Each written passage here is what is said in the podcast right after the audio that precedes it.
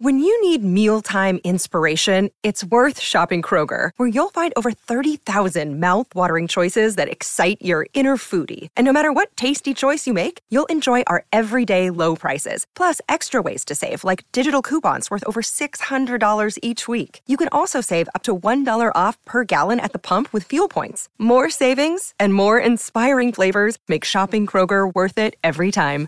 Kroger, fresh for everyone. Fuel restrictions apply. At Evernorth Health Services, we believe costs shouldn't get in the way of life changing care, and we're doing everything in our power to make it possible. Behavioral health solutions that also keep your projections at their best? It's possible. Pharmacy benefits that benefit your bottom line? It's possible. Complex specialty care that cares about your ROI? It's possible. Because we're already doing it. All while saving businesses billions. That's Wonder made possible. Learn more at evernorth.com/wonder. Another day is here, and you're ready for it. What to wear? Check. Breakfast, lunch, and dinner? Check. Planning for what's next and how to save for it? That's where Bank of America can help.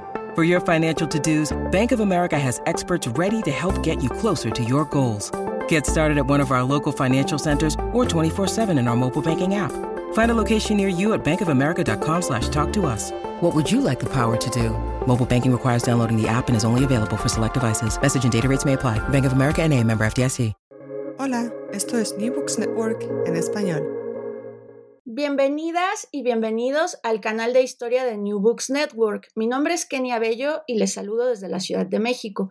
Mi invitada de hoy es la historiadora Eugenia Roldán Vera, quien publicó a inicios de 2022 el volumen Libros, Negocios y Educación, la empresa editorial de Rudolf Ackerman para Hispanoamérica en la primera mitad del siglo XIX.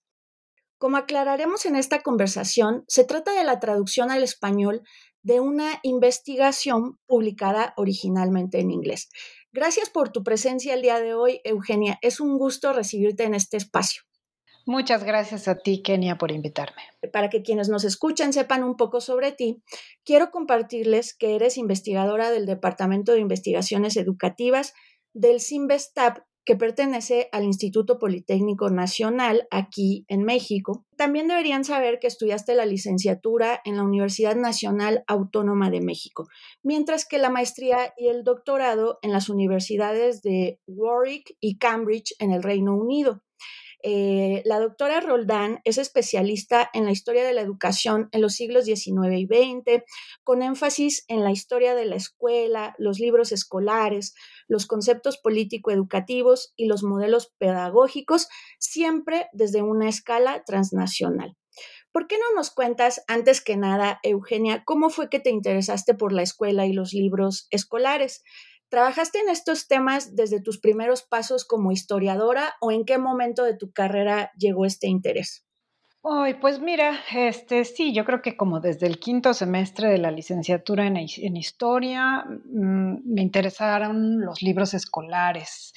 Por un lado, pues me gustaba mucho el siglo XIX, me gustaba mucho ver los libros del siglo XIX, pero además coincidió en aquellos años la polémica reforma de los libros de texto de Cedillo, 92-93, en que salieron unos nuevos libros de texto gratuitos para la primaria, eh, que resultaron muy polémicos, unos libros que fueron hechos por, pues básicamente por historiadores, ¿no? Y no tanto por maestros de historia, sino historiadores, que, que, fueron criticados desde muchos puntos de vista, o sea, desde el punto de vista didáctico les criticaban que eran demasiado texto, poca imagen.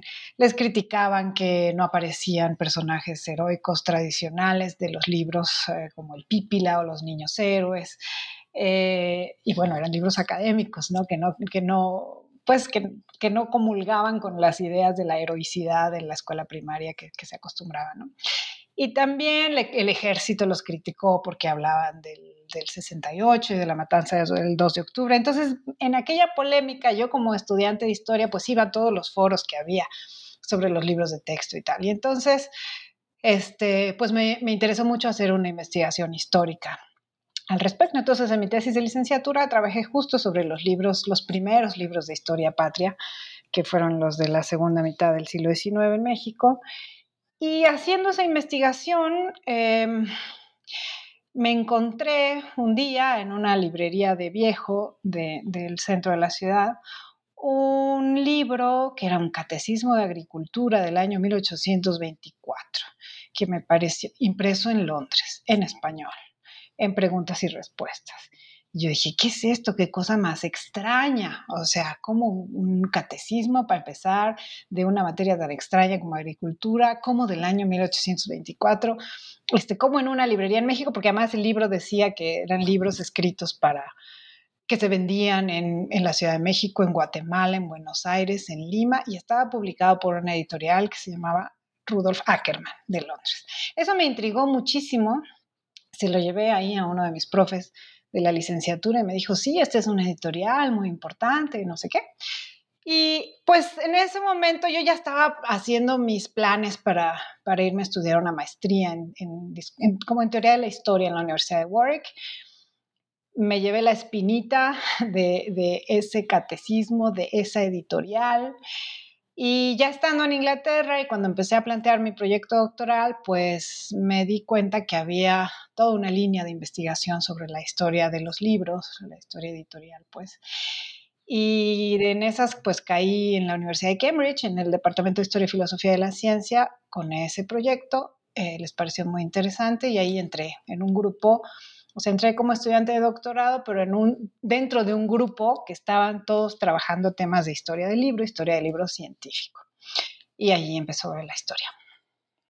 De acuerdo. ¿Y cómo fuiste entrelazando tu interés por la historia del libro, de la educación, con la historia política, con la historia de la ciencia? O sea, ¿qué, qué pasó en ese momento en el doctorado a propósito de este hallazgo de muchos años antes en la Ciudad de México, eh, de este librero Ackerman, ¿no? Eh, ¿cómo, ¿Cómo se fueron entrelazando todos estos campos en tus estudios de doctorado?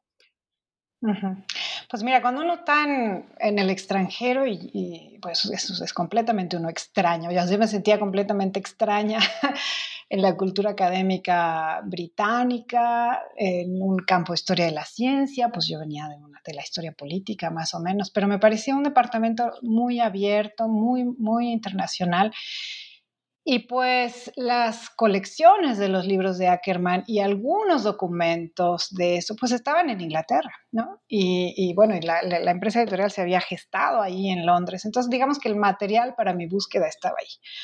Ahora, yo llegué y empecé a, pues me pusieron a leer en el doctorado, pues estos clásicos de la historia del libro y Darnton y Chartier y Mackenzie. Y yo, pues siendo muy joven, o sea, más que hacer una historia de la editorial, o sea, a mí, yo me, e, esta investigación es el resultado de tomarme en serio esta afirmación de que pues la materialidad de los libros y toda la materialidad en su sentido amplio, todo el, circuito de comunicación en el que están, cómo se producen, cómo circulan, cómo, o sea, no solo, no solo la pasta, el papel, sino todo cómo se venden, dónde se venden, quién los lleva, quién los transporta. Esa, esa materialidad tiene mucho que ver o incide en el significado que tienen los contenidos de los libros, ¿no? Entonces, yo me tomé eso en serio, de verdad. Este, entonces, yo quise ver en el doctorado, a ver cómo funciona esto, cómo es eso de que la manera como se producen, cómo circulan, eh, incide en lo que dicen los libros. Este, y entonces, pues de ahí salió este proyecto, ¿no? en el que, pues, no solo estudio quién fue Ackerman y quién participó ahí, sino de qué manera los distintos aspectos del proceso de producción, circulación y lectura de los libros tienen que ver con la forma en que los libros fueron leídos, comprendidos, entendidos, reescritos, en fin, por ahí. Sí, pues eh, precisamente eh, habría que destacar que este libro se publicó originalmente en 2003, ¿no? Ya tiene 18 eh, años. Entonces, em, es significativo porque pareciera que los estudios de la materialidad están en boga en este momento y tú lo hiciste desde entonces, ¿no? Entonces, me, me gustaría retomar, como ya adelantaba y tú explicabas con más detalle, que libros, negocios y educación, pues eh, se publicó a inicios de, este siglo y que es un volumen que consta de seis capítulos con tres apéndices que, como ya nos compartías, aborda desde la producción, la circulación y la recepción del comercio de, de libros ingleses con Hispanoamérica en las primeras décadas del siglo XIX. Ahora creo que le interesaría a quienes nos escuchan saber pues cómo se dio el paso de esta tesis doctoral a una primera edición en inglés, pero sobre todo eh, el camino que llevó a la traducción en tu lengua materna 18 años después, ¿no? Que es lo más significativo pues de, este volumen en particular. Claro, mira, la conversión de, mi tesis doctoral en libro fue muy fácil. Em, había ya, o sea, sí, había en ese momento, en la segunda mitad de los 90, inicios del 2000, todo un grupo en Inglaterra, en Estados Unidos, de, de historiadores del libro, ¿no? Se formó esta sociedad Sharp Society for the History of Authorship, Reading and Publishing o algo así que se llamaba. O sea, era un campo bollante y desde el campo de la historia de la ciencia había muchas, muchos pues sí, muchos historiadores que estaban trabajando sobre eso, ¿no? El libro científico, los libros de popularización de la ciencia del siglo XIX, que en Inglaterra era una cosa como muy fuerte.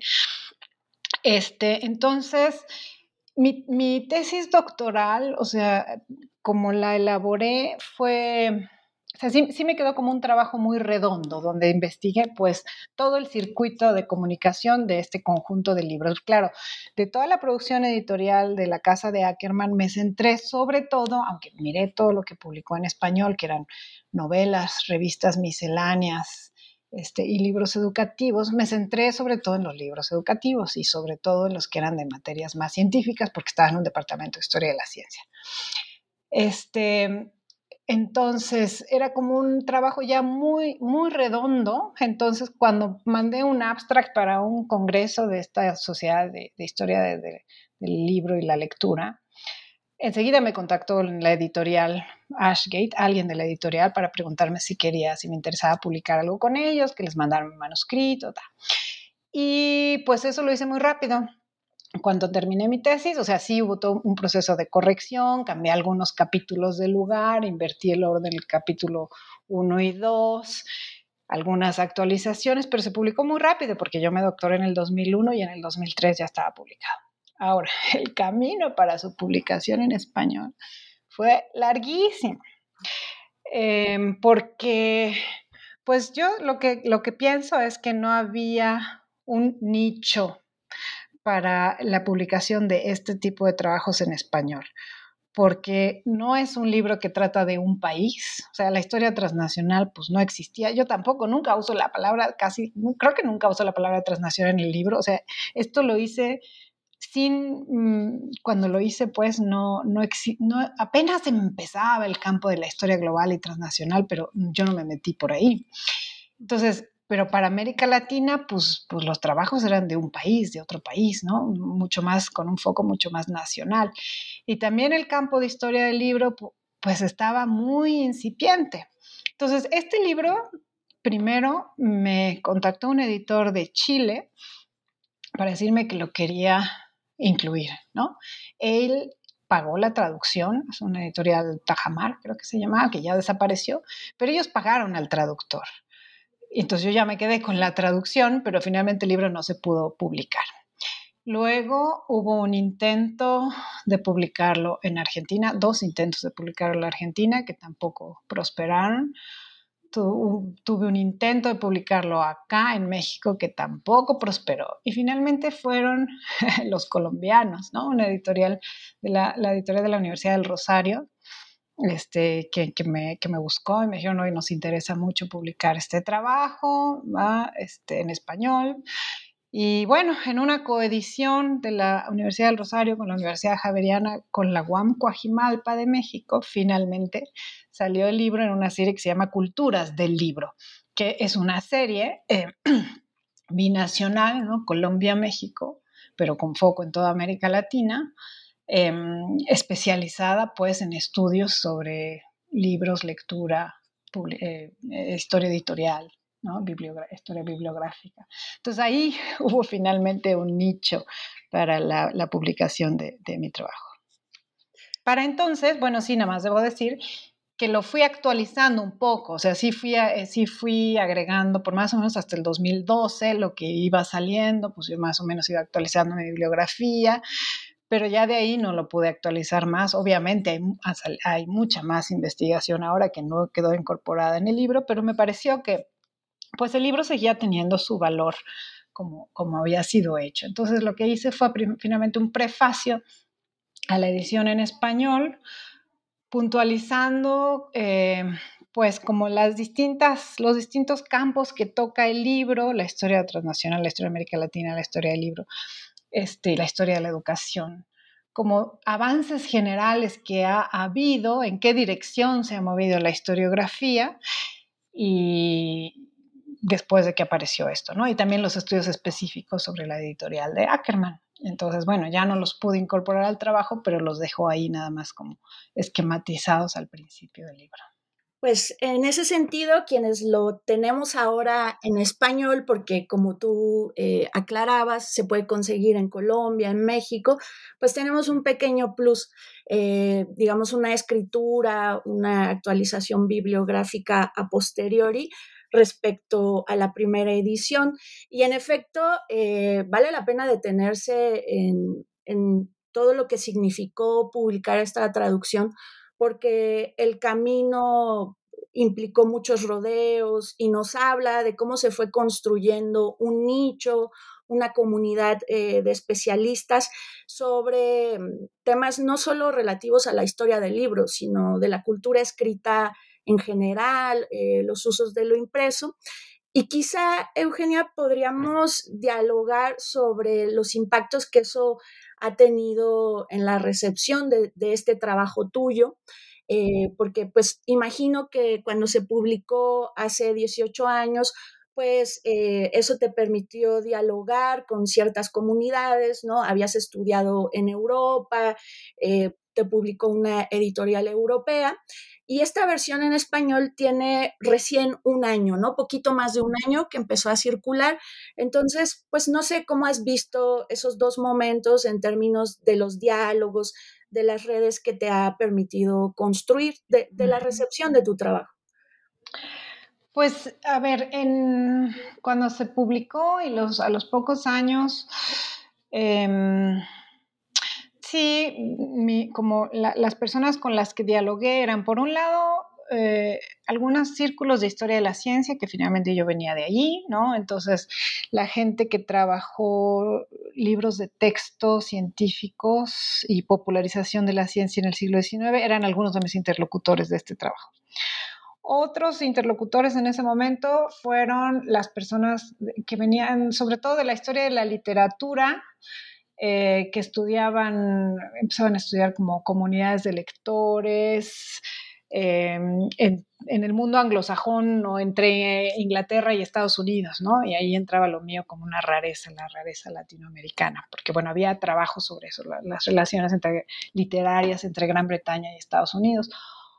Otros fueron, pues sí, los, los como historiadores intelectuales de América Latina, que estaban en Estados Unidos, ¿no? los historiadores de lo intelectual de, que estudiaban la época de las independencias, este, porque para ellos era como asomarse al mundo de los intercambios entre pues estos eh, diplomáticos exiliados hispanoamericanos que estaban en Londres en la década de 1820, que era una comunidad que, que producía pues periódicos y libros, aparte de hacer negociaciones y tal, pero como la, la con un sentido, o sea, sus producciones tenían un sentido además como educativo, ilustrativo para los hispanoamericanos que estaban acá haciendo sus independencias.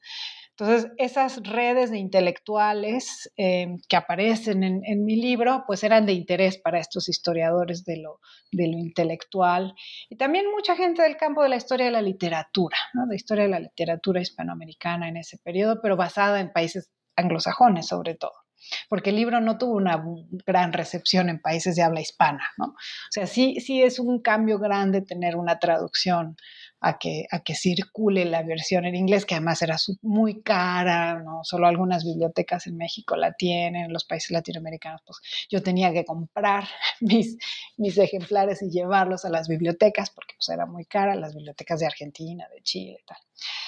Y ahora, pues realmente son 20 años después, este, creo que está, primero, los más interesados son las personas de eh, del Instituto de Investigaciones Bibliográficas, por ejemplo, los que hacen historia bibliográfica, ¿no? O bibliografía histórica, como se le llama.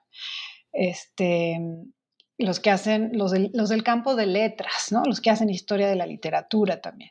También gente del ámbito de los estudios de la traducción, porque pues en mi trabajo hay mucho sobre eso, ¿no? Sobre eso, cómo, cómo se traduce, cómo, finalmente estos libros que yo estudio, los famosos catecismos de Ackerman, em, fueron traducciones de libros que ya existían en Inglaterra, los famosos catecismos de Pinnock.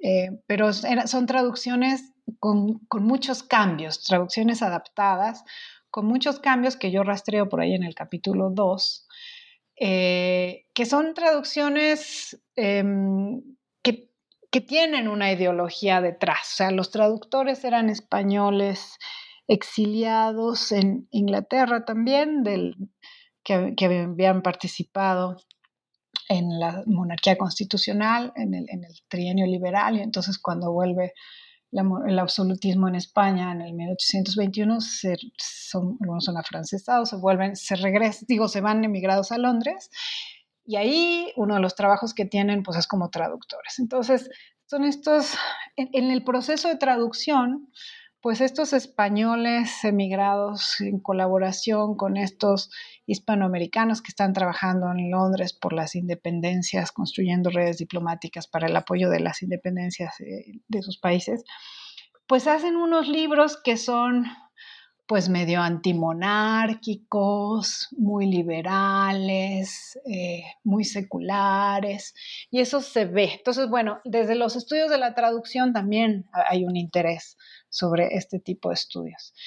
Y desde luego también los historiadores de la educación, porque en el, algo que pasó desde que yo publiqué este libro hasta hoy es que si bien yo me formé como historiadora y me formé en, el, luego en el ámbito de la historia de la ciencia, yo acabé trabajando o seguí trabajando por, el campo de la educación comparada y de la historia de la educación. Entonces, pues el otro tipo de interlocutores que tengo ahora son los historiadores de la educación, los que estudian, pues, cómo eran las escuelas eh, en, la primera mitad del siglo XIX, cómo se aprendía en las escuelas eh, con el método lancasteriano, cómo funcionaba esto del método de preguntas y respuestas. Em, entonces, bueno, este libro que, toca como muchos aspectos diferentes, porque tenía yo muchas inquietudes en ese momento, em, pues ha tenido eso, recepción, interlocución con personas de todos estos círculos, ¿no? De, distintos círculos, de distintas líneas, ¿no? Este, sobre todo, digamos, de historia de la, de la bibliografía, historia del libro, de la producción editorial, historiadores de la educación, en su momento historiadores de la ciencia también, y historia intelectual, digamos, de América Latina, historiadores intelectuales. Pues era una traducción muy necesaria, me consta, porque fui de esas lectoras que persiguió tu libro eh, en inglés en algunas bibliotecas de la Ciudad de México, ¿no? Y a través de, mm, pues, la consulta en bibliotecas pude acceder a él. También, eh, pues, mm, esto que nos compartes manifiesta que la pluralidad de dimensiones que analizas en el libro, eh, pues se relaciona con esta pluralidad de lecturas que has recibido. Y ya nos explicabas un poco sobre Ackerman, pero para quienes no sepan mucho sobre el tema, ¿quién fue este librero alemán que eh, se avecinó en Londres y se interesó por comerciar libros hacia Hispanoamérica. También ya un poco mencionabas que quienes escribieron los textos, quienes trabajaron con él, su labor de traducción. Entonces, que nos hablaras un poquito más de esos productores, ¿no? Tanto de Ackerman como de estos hispanoamericanos, estos intelectuales eh, que fueron muy importantes para que se concretara su proyecto de catecismos, ¿no? Ok. Pues mira, es Ackerman Rudolf Ackerman fue un personaje muy interesante. Eh, era alemán, creo que de la Alta Sajonia, eh, emigrado, bueno, que se mudó a Londres a principios del siglo XIX, que se dedicó al comercio de, de cosas para arte, ¿no? Tenía un, repositorio en el Strand donde venían, bueno, pinturas, papel, ¿no? Para artistas, pero además era un diseñador de carruajes, un personaje muy interesante. Diseñó un, un eje que, fue patentado con su nombre, hasta la fecha se conoce como el eje Ackerman, un eje particular, un eje móvil de, carruajes.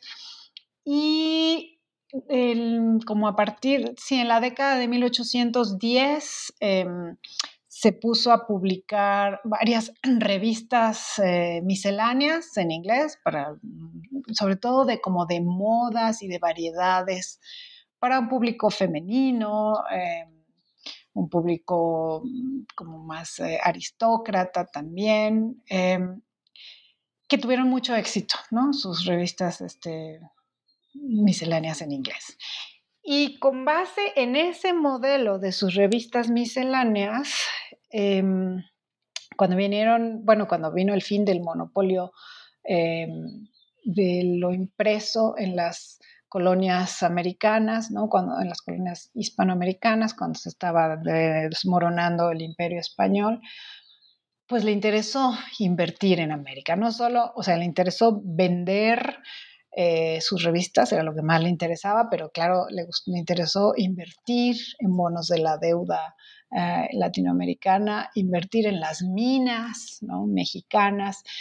Entonces, en esta eh, fervor que había por eh, hacer fortuna en la América rica, eh, liberada ya del yugo español, ¿no? Y todos estos inversionistas y comerciantes em, ingleses que le entraron a negocios en, en, Hispanoamérica, pues Ackerman decidió entrarle de múltiples maneras, ¿no? Y entre ellos el negocio de los libros. Ahora, ¿Por qué libros educativos? Eso parece que no estaba en su mira originalmente, pero a partir de su relación con diplomáticos hispanoamericanos, parece que en los círculos de la masonería, este, con Andrés Bello, Bernardino Rivadavia, bueno, Miranda, Francisco de Miranda, probablemente también, em, Vicente Rocafuerte, este, de ahí dijeron, bueno, o sea, parece que no, no, estaba muy claro porque eso no está, o sea, no está documentado, son inferencias que hacemos los que hemos estudiado la vida de Ackerman.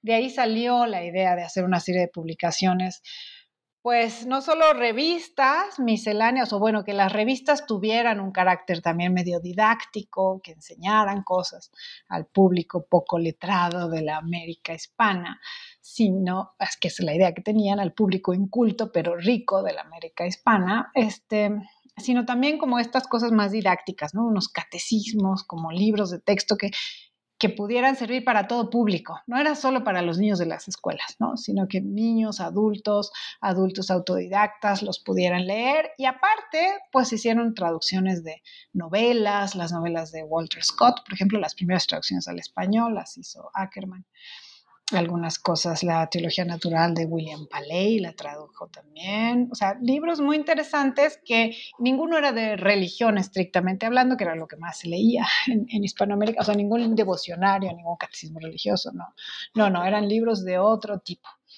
Entonces, en este como panorama de inversiones múltiples que empezó a hacer Ackerman, inclusive mandó a su, a su hijo George, a México y a Guatemala que abriera sus tiendas, un poco, un poco a ciegas, ¿no? Pero con mucha esperanza, que lo estaban haciendo así con mucho entusiasmo. Luego le fue rete mal, ¿no? Con la quiebra de, de la bolsa de 1825, perdió los libros, se los empezaron a, a, copiar y a reimprimir localmente, no diría yo piratear, porque no había tratados internacionales de, de protección de derechos de impresión pero bueno, entonces él puso el dinero, ¿no? Ackerman. Pero como estaba en relación con estos diplomáticos hispanoamericanos, pues estos pusieron como las ideas. Rocafuerte decía que él fue el de la idea de los catecismos, por ejemplo. Y entonces, ¿y quién los escribía? Pues estos, estos este, emigrados españoles que estaban sin trabajo eh, en Londres eh, y que fueron contratados como, pues como escritores a destajo un poquito, pero escritores cultos, pues, o sea, no solo traducían, sino que escribían, escribían varios artículos originales para las revistas, y estos eran José Joaquín de Mora, un liberal español muy importante que luego fue invitado por Bernardino Rivadavia a ir a Argentina y luego pasó a Chile y luego pasó a Lima. Él y su esposa fueron ahí fundando escuelas y tal. Este, José Joaquín de Mora, José de Urcuyu, eran los principales, eh, traductores José Núñez de Arenas, eran tres españoles que trabajaron mucho para las revistas Bueno y, Blanco White, Joseph Blanco White, que tiene una trayectoria un poco diferente, que ya estaba en Inglaterra, bueno, él fue uno de los primeros editores de una de las primeras revistas de Ackerman, ¿no? Variedades o Mensajero de Londres. Entonces, pues había como intereses muy diversos, o sea, había un interés comercial, había un interés de, supervivencia de los españoles, ¿no? pero que también tenían sus ideas sobre América como pues el lugar donde se podían poner en práctica esas ideas liberales que en España ya con la vuelta al absolutismo no se podían poner en práctica, o sea, que apoyaban las independencias de los países hispanoamericanos y su conformación como repúblicas.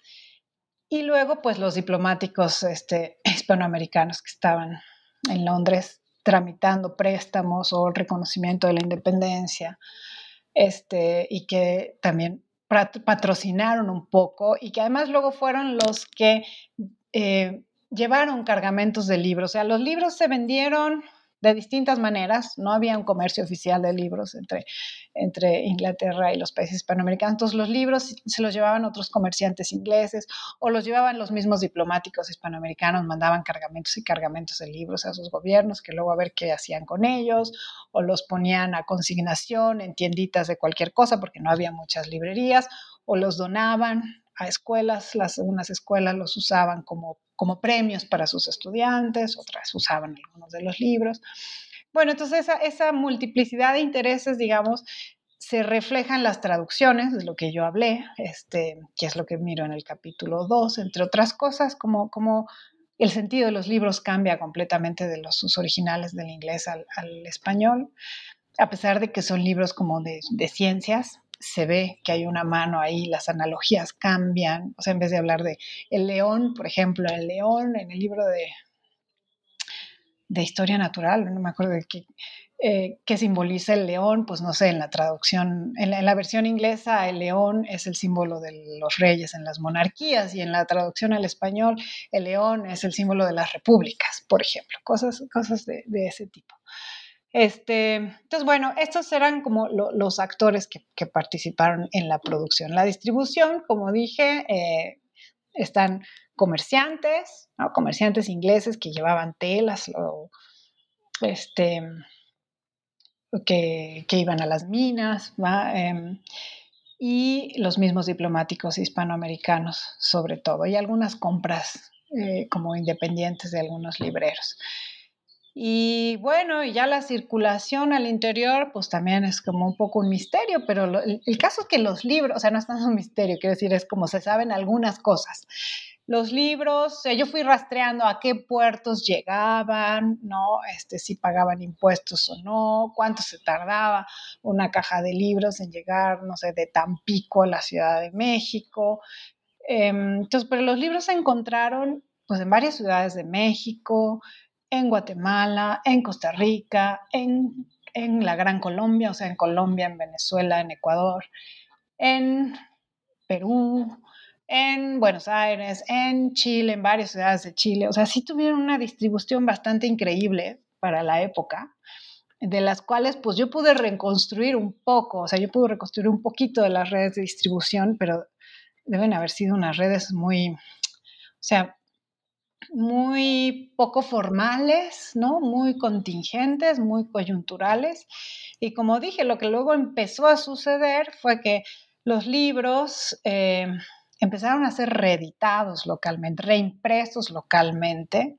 Ackerman mandó en varias ocasiones cartas a presidentes, a congresos aquí solicitando que no le hicieran eso, que le protegieran sus derechos, pero pues era mucho más barato hacerlos localmente y muy rápidamente empezaron a, a producirse libros parecidos a los de Ackerman, catecismo sobre todo, los de geografía, los de historia natural, los de aritmética, que se parecían a los de Ackerman, pero que ya traían como información más local, ¿no? que se veía que algunas partes las habían tomado directo, otras las habían este, agregado.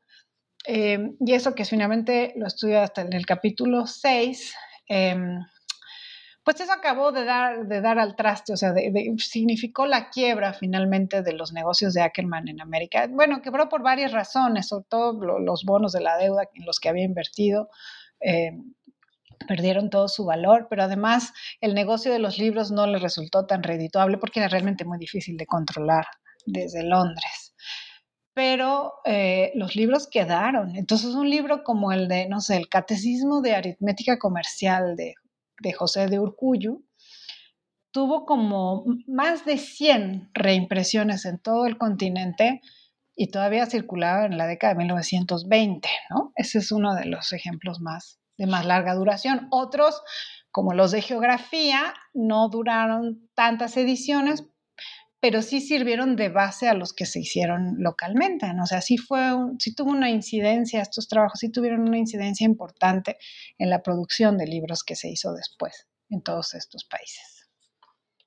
Sí, pues tocas varios temas que nos dan una idea más acabada de los diferentes capítulos del libro.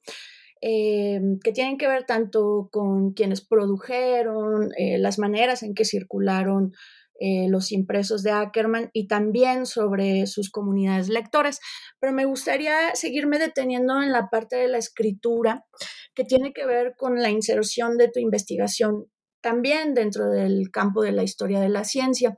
Y tú sostienes una discusión muy interesante, demuestras en tu análisis que justo esta dimensión de la materialidad de la que nos hablabas al inicio tiene que ver con la reescritura, ¿no? O sea, en los propios procesos de traducción, de, adaptación, hay una reescritura, pero mucho más importante, una americanización de los textos, ¿no? Ya nos dabas el ejemplo de León, las diferencias simbólicas en, en, un contexto monárquico y en uno republicano, pero ¿por qué referirse a esta americanización en clave poscolonial? Que es algo que fue muy importante eh, en los 90, inicios del siglo XXI, eh, pero que sigue siendo una discusión central en 2023, 20 años después. Bueno, ahí em, yo, usé, yo usé el concepto de poscolonial eh, no, no en el sentido más conocido de los estudios postcoloniales como una posición epistemológica de mirar el pasado. No, yo ahí lo usé en el sentido de cómo se estaban ubicando los lectores de estos libros en un contexto de, pues no, diría de descolonialización, o sea, del fin del periodo virreinal y en el que se empezaba a mirar el pasado hispánico como una colonia. De hecho, o sea, en otro trabajo estudio eh, que la construcción, por ejemplo, en México, eh, solo después de unos años de, conseguir la independencia se empieza a hablar de que la educación que teníamos antes era una educación para mantenerlos en un estado colonial. Entonces yo estudié, bueno, ¿de dónde viene esta construcción del pasado como un pasado colonial, subordinado, en el que la educación era una educación colonizadora, ¿no? Eso fue una construcción. Entonces, pero en el momento en el, y que, construcción sobre todo de finales de la década de 1820, de los 30, donde José María Luis Mora tuvo mucho que ver en el caso mexicano. Pero lo que yo lo que yo quise ver ahí es que en el momento en que se está creando esta ruptura con el pasado virreinal y se están construyendo nuevas identidades políticas, sociales, ¿no? colectivas e individuales, em, la lectura de estos libros que venían, que no venían de España, que venían de Inglaterra, significó algo para la, formación de estas identidades nuevas. Entonces, esto lo estudio en el capítulo 5, creo que sobre las experiencias de lectura. Em, entonces, una cosa es el tema de la americanización. O sea, por un lado, lo que vemos con algunos lectores, em, por ejemplo, José Cecilio del Valle en Guatemala. José Cecilio del Valle era un, originalmente nacido en, Honduras, un, hombre de letras y luego político de la Confederación Centroamericana, muy importante, que se carteaba con mucha gente en Estados Unidos, en Inglaterra, se, se escribía cartas con Jeremy Bentham, con Blanco White y también se escribió con Ackerman, con Joseph Lancaster, el del educador. Y en las cartas con Ackerman lo que vemos es que le agradece a, Ackerman pues, los libros maravillosos que, le están llegando, que, que, están llegando a su país, le pide que le mande más y le dice, oiga, pero en el, en el libro de geografía le faltó poner todo esto sobre Centroamérica. Mire, se lo mando aquí para que lo agregue. Entonces le mandaba muchas páginas sobre conocimiento de la naturaleza y la política de Centroamérica que luego aparecieron en la siguiente edición. Entonces uno de los primeros signos como de, pues falta información local, ¿no? Nos falta información sobre nosotros. Y luego, pues ya en las siguientes ediciones de los libros de historia natural y de geografía y de agricultura van apareciendo cuestiones pues más americanas. En el primer catecismo de agricultura no aparecía el maíz, por ejemplo. Este, van apareciendo en las siguientes ediciones las que se hacen localmente. Em, y van apareciendo los animales, de la fauna local de los distintos países. Entonces, eso es como en ese sentido hablo yo. Luego aparecen, no sé, en los de aritmética van apareciendo las monedas locales. O sea, en ese sentido hablo de una cierta americanización. Pero esto de, de, la manera como incidió la lectura de estos libros en la creación de las nuevas identidades, pues se ve en los casos, por ejemplo, en que o sea, hay, varios, hay varias comunidades de lectores. Una de estas comunidades, o que yo identifiqué como comunidades de lectores, son los políticos de la década de 1820 que se forjaron al calor de las guerras de independencia o en las luchas de independencia, pero no pasaron por una educación em, formal más tradicional como las élites letradas tradicionales de esos países. Entonces, sí tenemos a un general Páez en Venezuela, por ejemplo, al mismo Domingo Faustino Sarmiento en, Argentina, que no es que se forma en la lucha, pero era un autodidacta eh, que no pasa por los seminarios tradicionales y las universidades tradicionales que pasan sus, sus, colegas este, como escritores y, ideólogos, em, y que hacen referencia a, a los catecismos de Ackerman como un lugar donde aprendieron cosas, donde se les reveló mucho conocimiento al que no habían tenido acceso y entonces que la lectura de eso, bueno, los, fue formando más, ¿no? Entonces, por un lado está este tipo de lectores, luego están pues las señoras que de las élites eh, latinoamericanas que pues ven las revistas de Ackerman las modas inglesas y entonces eso resulta que empiezan a venderse las telas inglesas también en, sus países y entonces empiezan a, cambiar o dicen que cambian su modo de vestir eh, porque ahora ya saben cómo se visten en los países cultos. Em, entonces es otra comunidad lectora. Y luego están los lectores escolares, donde, bueno, ahí no podría yo decir, o sea, yo, yo estudié ahí cómo, cómo usaban los catecismos de geografía, de aritmética en ciertas escuelas lancasterianas, donde sí pude constatar que los utilizaron de una cierta manera, aunque ahí no encontré, digamos, eh, elementos como para decir, eh, ahí como una, están incidiendo en una forma de identidad eh, postcolonial o que sea, no, eso es otra comunidad lectora. Pero sí, pues básicamente el argumento es este, ¿no? Que, la lectura de este material extranjero, así lo denominaban, ¿no? Un material extranjero, que no viene de España, sino que viene de un país culto, eh, culto y civilizado, em, es, eh, era, fue, una, fue, pues fue el acceso a un universo que, generó ciertas formas de, identificación eh, con algo diferente, ¿no? O sea, ciertas, fue construyendo ciertas identidades justo en el contexto, en la ruptura con España y la creación de nuevas, pues sí, nuevas identidades sociales y políticas.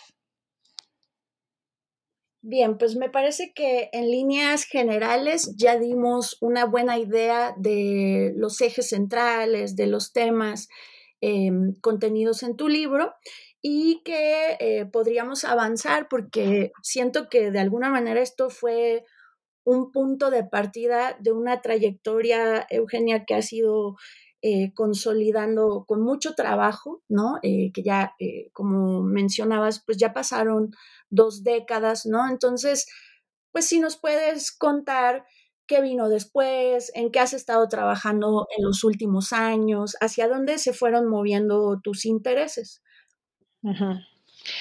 Sí, esto es, esto es muy interesante. tengo una, una, anécdota. El día de mi examen profesional, el día de mi examen de doctorado, yo recibí dos cartas. Una era, o sea, antes, una hora antes del examen.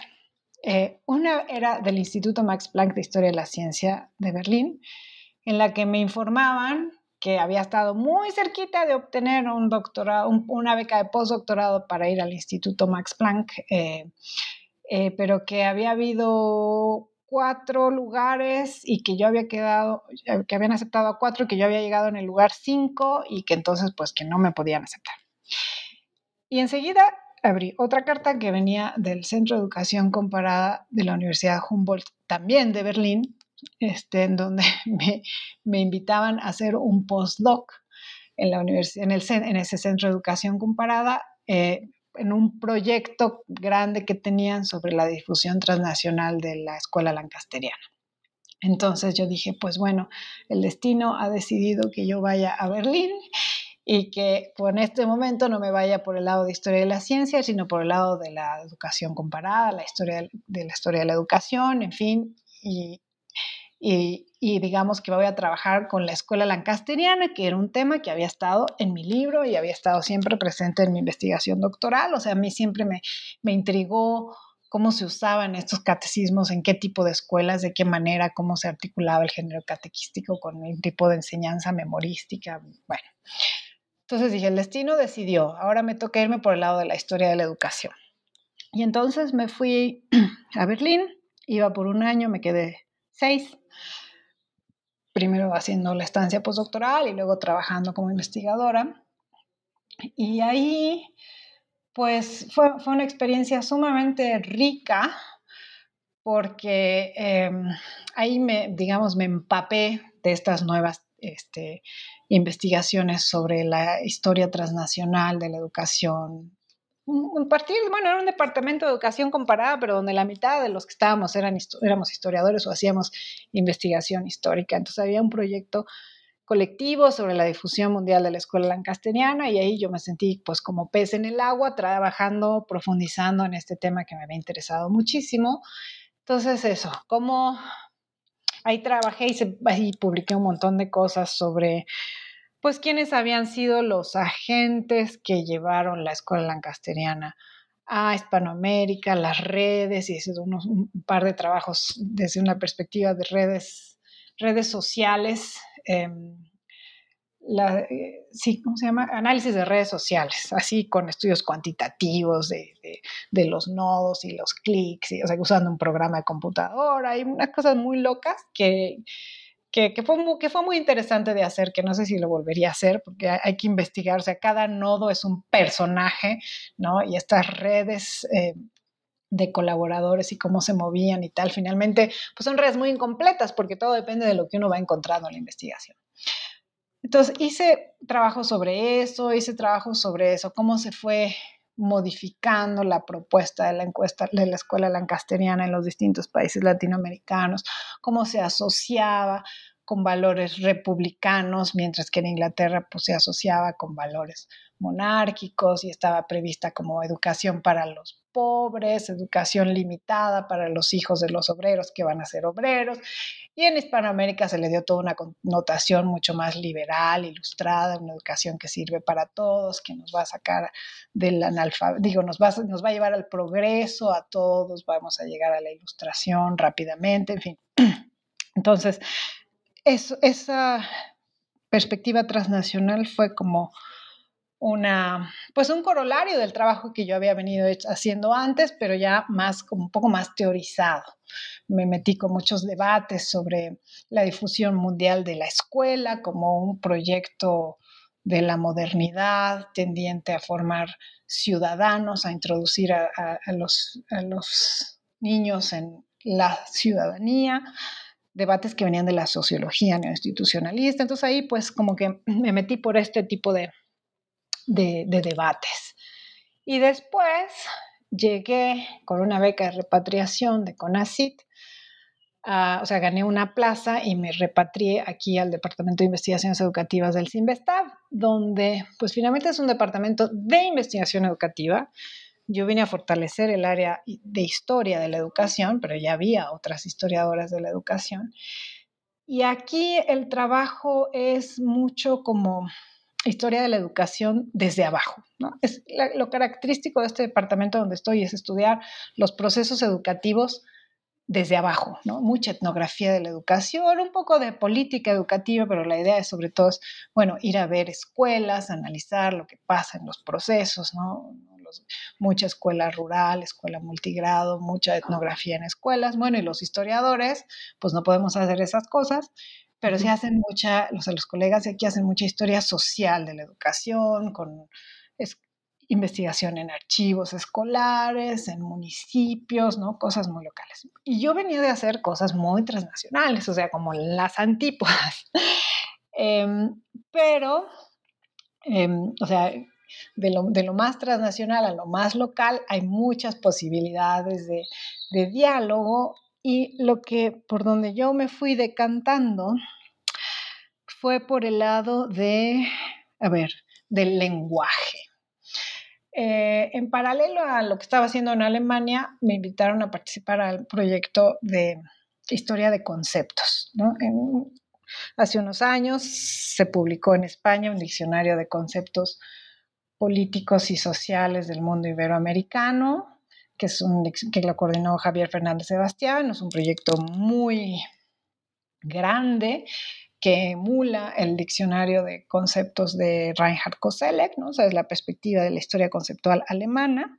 Entonces se puso a estudiar como los, se definieron una serie de conceptos básicos de las independencias hispanoamericanas en el tránsito a la modernidad y se armó un diccionario de esos conceptos en una selección de países. Conceptos como pueblo, ciudadanía, opinión pública, democracia, república, ese tipo de conceptos, ¿no? Que, que, o sea, conceptos en el sentido de la historia conceptual como que la forma de hablar refleja, o sea, la forma de hablar de los personajes del pasado refleja cambios muy importantes que están sucediendo, pero también moviliza, el lenguaje moviliza esos cambios. Entonces yo me involucré en ese proyecto y eh, pues hice todos unos estudios sobre el concepto de opinión pública, sobre el concepto de pueblo, sobre el concepto de orden en México entre 1770 y 1860 más o menos. Y entonces fui llevando eso también al terreno educativo, porque a mí siempre me ha interesado ver cómo se habla. O sea, a mí siempre me molestó que los historiadores de la educación impusieran sus categorías del presente en el pasado. Ah, es que la educación este, memorística era este, pasiva, jerárquica. No, la educación, yo sí decía no, pero si así aprendían en el pasado y aprendían, ¿no? No podemos decir que es una educación incompleta, mala, desde los ojos del presente, cuando ya pasaron muchas otras cosas. Entonces, pues me fui a investigar, digamos, el lenguaje de lo educativo, cómo, cómo se hablaba de la escuela, qué quería decir escuela pública a finales del siglo XVIII, a principios del siglo XIX, cómo fue cambiando el sentido de lo público en relación con lo educativo ya para finales del siglo XIX, para finales del XX, ¿no? Ese tipo, como el, el lenguaje de la educación, cómo se fue moviendo el lenguaje de la educación mirando cómo hablaban los actores del pasado. Entonces, por ahí me fui, esa fue una de las vías, o sea, tuve un proyecto de varios años de historia de conceptos y lenguajes educativos, todavía estoy dirigiendo varias tesis sobre eso. Em, una estudiante que se acaba de graduar con el concepto, un estudio sobre el concepto de educación fundamental a mediados del siglo XX.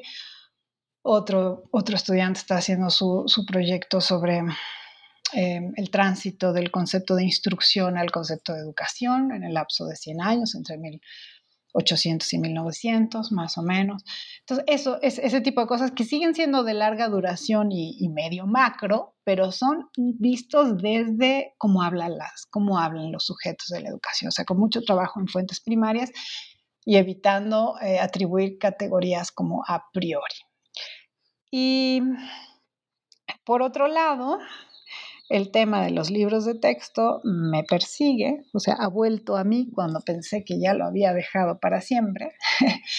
y hace unos años, bueno, pues empecé a involucrar mucho con proyectos diversos del Instituto Georg Eckert de investigación en libros de texto, ahora se llama de investigación en medios educativos en Braunschweig, en Alemania, y actualmente, bueno, o sea, me involucré por distintas razones, estuve en su consejo académico, asesor, tiene un comité académico asesor internacional, y acabé participando, coordinando un proyecto sobre la difusión mundial de la enseñanza intuitiva, o sea, la pedagogía de Pestalozzi a finales del siglo XIX, pero con foco en los textos escolares, en los libros de lecciones de cosas.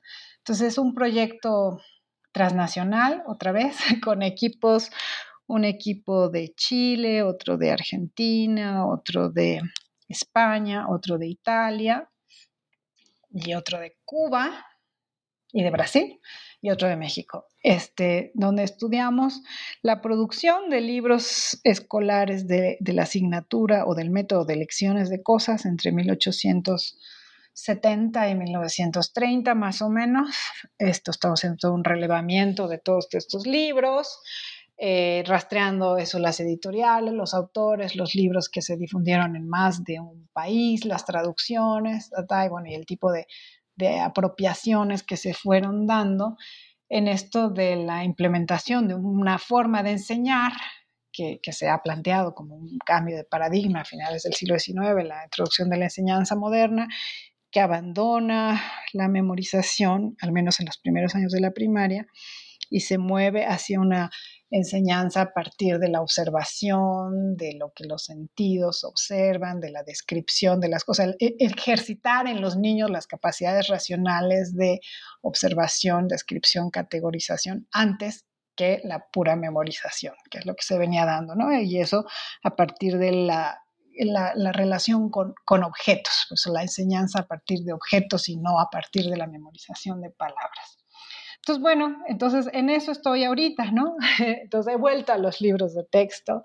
Eh, no puedo ya despegarme de una perspectiva transnacional, ¿no? Necesariamente es lo que me resulta más atractivo, aunque siempre es más dificultoso que quedarse solo en un país. Y bueno, y finalmente estamos divididos en proyectos nacionales, pero hay que coordinar todo el asunto y mirar como todo el panorama de la industria editorial de libros de texto de finales del siglo XIX, que es muy diferente a lo que ocurría 80 años antes, que es lo que había estudiado, con casas editoriales eh, en Estados Unidos, en Francia, en España, que producen para los países hispanoamericanos, pero a la vez con industrias en cada uno de estos países hispanoamericanos, latinoamericanos, porque ahí ya tenemos a Brasil también, muy bollantes. Industrias editoriales que se van desarrollando también locales. Entonces, bueno, en eso, en eso estoy, ¿no? Los temas siempre vuelven. Ha sido un verdadero gusto conocer más detalles sobre tu libro, sobre tu trayectoria. que, como te he dicho en otros foros, eh, yo admiro mucho, ¿no? De todos estos proyectos em, que nos describiste, en los que estás involucrada, bueno, pues habrá que seguirlos, ¿no? Eh, y no me resta más que invitar a seguir conociendo los trabajos de Eugenia. En, el portal de New Books Network en español. Eh, aparecerá una liga a su página del Departamento de Investigaciones Educativas y bueno, eh, también invitar a, leer este libro sobre el comercio editorial impulsado por Rudolf Ackerman en Hispanoamérica. Muchas gracias, Eugenia, por esta entrevista. Muchas gracias a ti, Kenia. Un placer platicar contigo y hablar sobre esta historia mía tan, tan revuelta, pero que cobra sentido cuando uno habla de sí mismo. Gracias, Kenia. Y que se, que se nota que te gusta lo que haces y bueno, que ahí van quedando eh, muchas muestras de creatividad. Eh, que tengas un buen día, muchas gracias a quien nos escucha y pues hasta una siguiente. Hasta pronto, gracias.